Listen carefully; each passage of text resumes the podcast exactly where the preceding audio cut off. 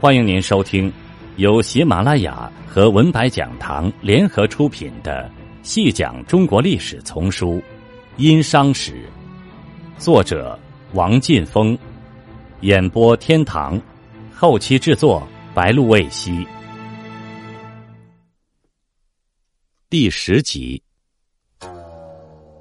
甲骨文又称契文、甲骨卜辞。或龟甲兽骨文。商朝的人迷信鬼神，无论大事小事都要卜问。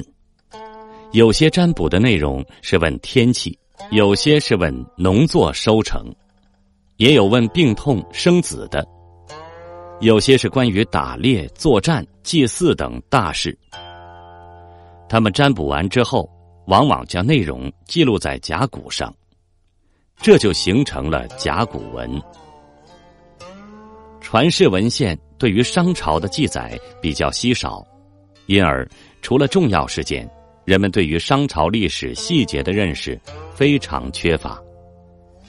十九世纪末以来，陆续发现和公布的商代甲骨文，无疑为我们进一步认识殷商历史提供了宝贵的材料。商朝的人们特别尊崇神灵，如文献所反映的，殷人尊神，率民以事神，先鬼而后礼。这种尊崇行为，最明显的表现就是，日常生活中的事物，无论大小，商人都要向神灵进行占卜，以决定做还是不做。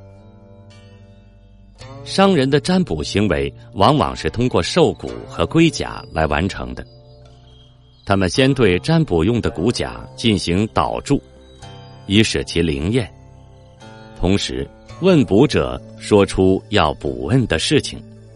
接着，商人对骨甲进行祭祀，然后他们用烧热的树枝对加工好的兽骨或龟甲进行烫灼。这样，兽骨或龟甲上就会出现裂纹，就是所谓的兆。兆形往往有吉凶之别，商人据之来判断所真事情的情况。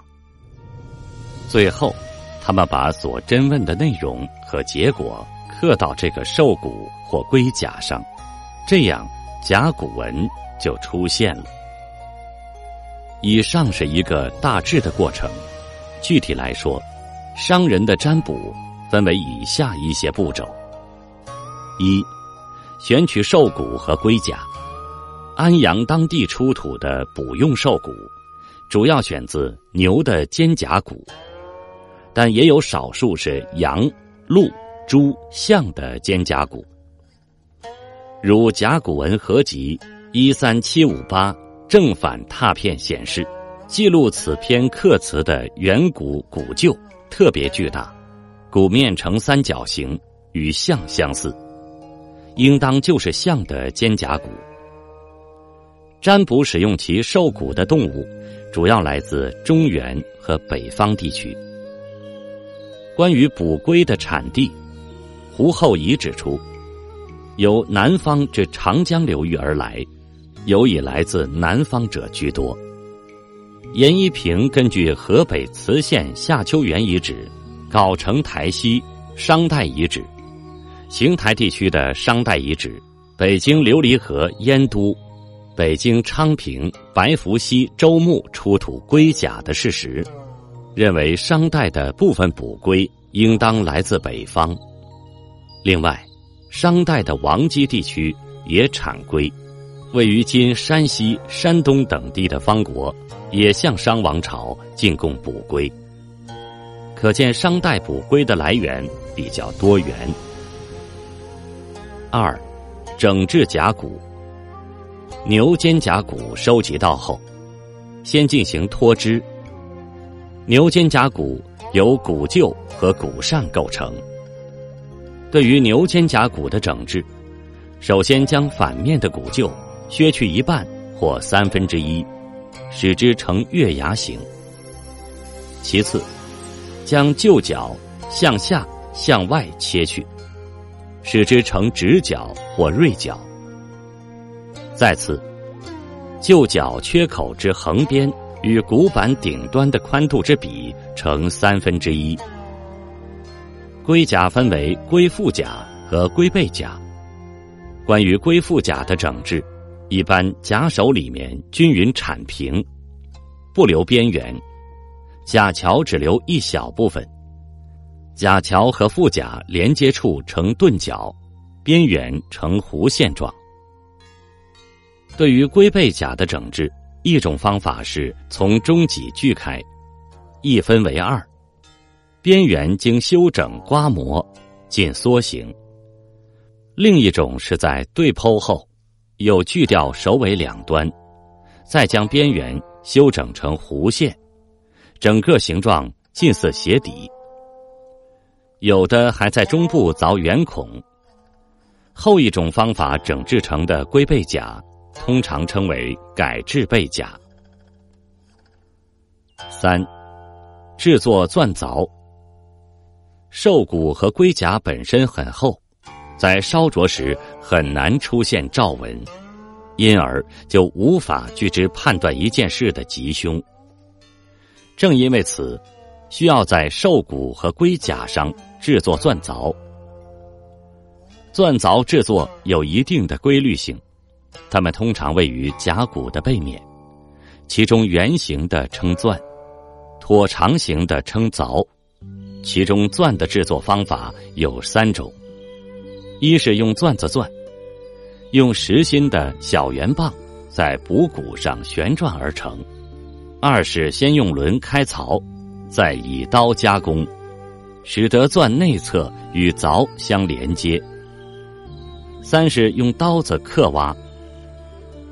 凿的制作方法用刀挖刻和轮开槽。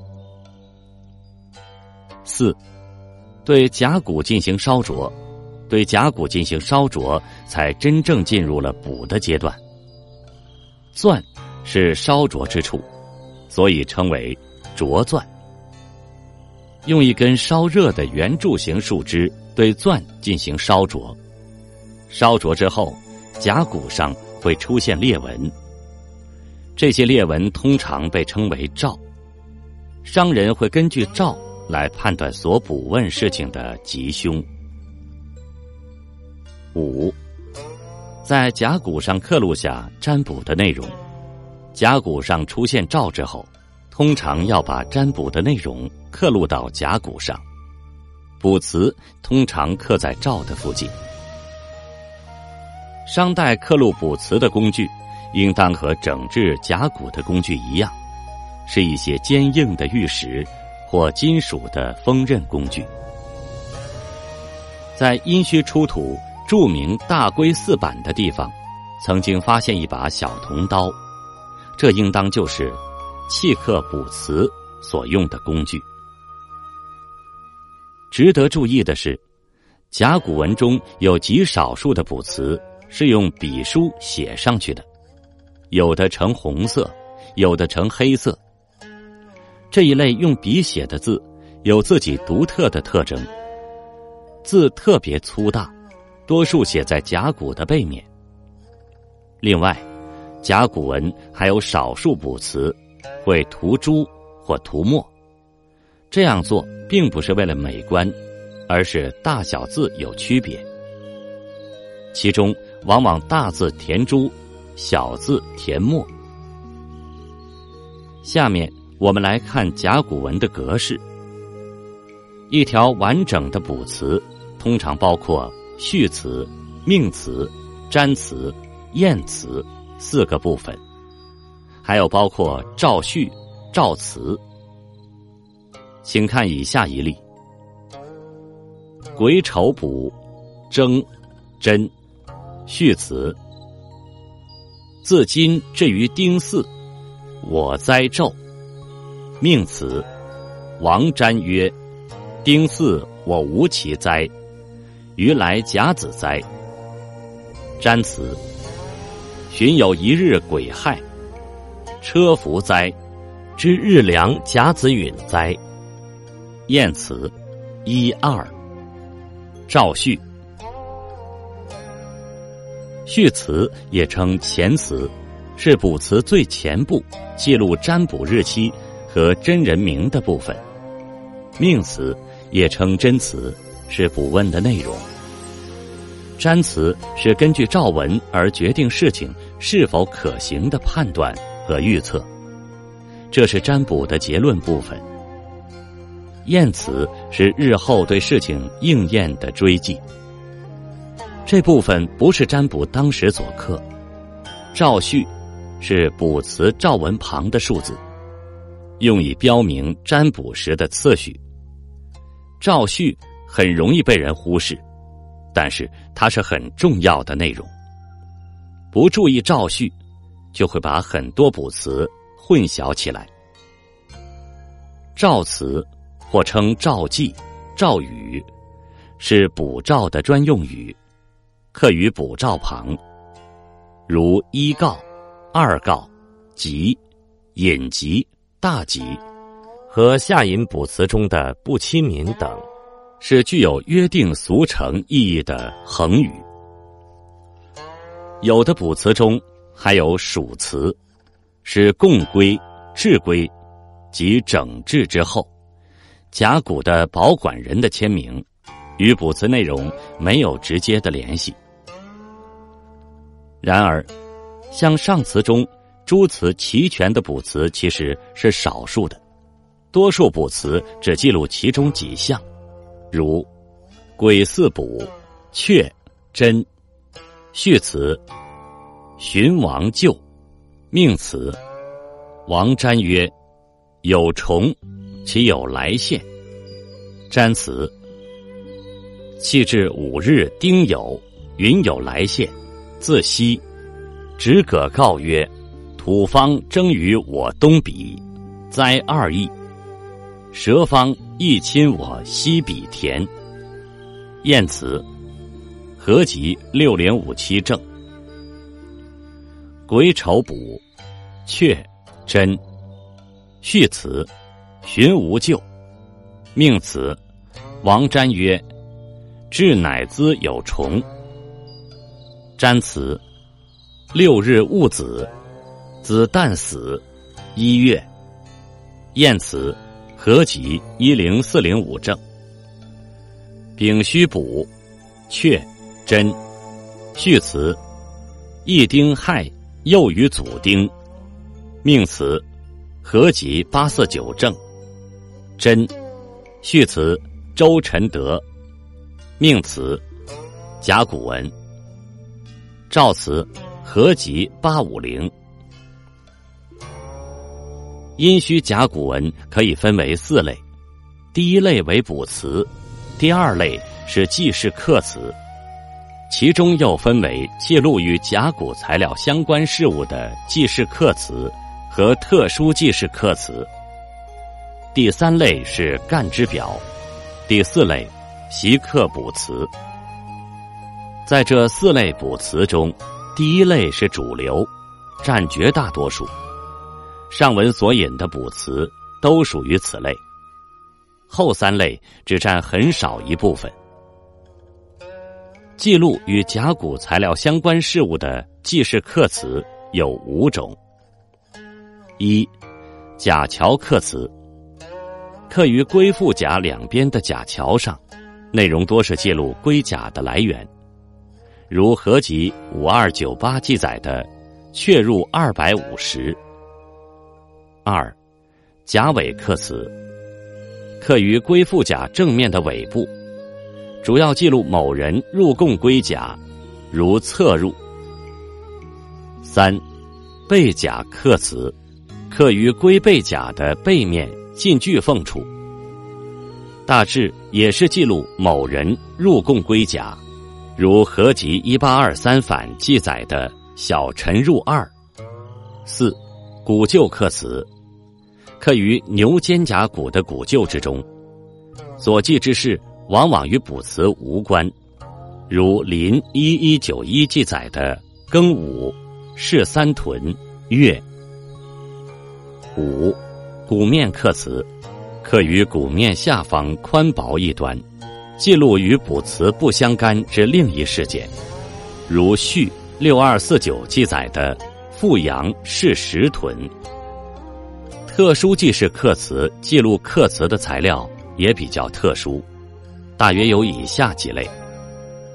第一类为人头骨刻词，刻于商王国敌方首领的头颅上。据专家统计，目前大约有十五片人头骨刻词，合集三八七五八就是其中典型的一片。其内容为：夷方伯。足以伐，大意为杀掉夷方的首领，以祭祀足以，并把刻词记录在他的头骨上。第二类为虎骨刻词，殷墟出土的所有甲骨中，目前所知只有一例虎骨刻词，现藏加拿大多伦多皇家安大略博物馆，刻词内容著录于怀特一九一五。为辛酉，王田于基路，或大树虎，在十月为王三四荣日。大意为帝乙三年十月辛酉，商王在基路狩猎，捕获猛虎一头，用虎骨制作成进食的骨饲。第三类为饲，一种野牛，古刻词。一存五幺八是一片四古刻词，它就是著名的载沣古刻词。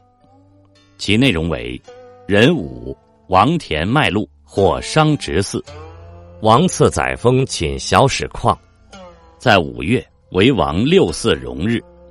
大意为：在帝乙六年五月壬午，商王在麦路田猎，捕获一只四。商王赏赐给载沣物品。第四类为鹿头骨刻词。目前所知有两片鹿头骨刻词，甲三九四一就是一片鹿头骨刻词，内容为己亥，王田于羌，在九月为王时，大意可能为商王在征伐敌方归国的途中。捕获了鹿。第五类为家谱刻词，最著名的当是儿家世系谱，著录于英藏二六七四。然而，学术界对于这片家谱刻词的真伪仍然有争论。第六类为祭谱刻词，专门记录祭祀商王先公先王的次序。祭谱刻词的最大意义在于，有力的证明《史记·殷本纪》中殷商世系的可信。另外，特殊记事刻词还有牛巨骨刻词、四头骨刻词、骨符、鹿角器刻词等。干支表列六十干支于刻词上，有多种形式。有的就是作为备忘日历所用的。习刻是商人用废弃或已用过的卜骨来练习刻字，在内容上，卜辞、记事、干支表均有。习刻又分为习字之刻、习词之刻和示范之刻，合集三三二零八就是一片习刻刻词。听众朋友，本集播讲完毕，感谢您的收听。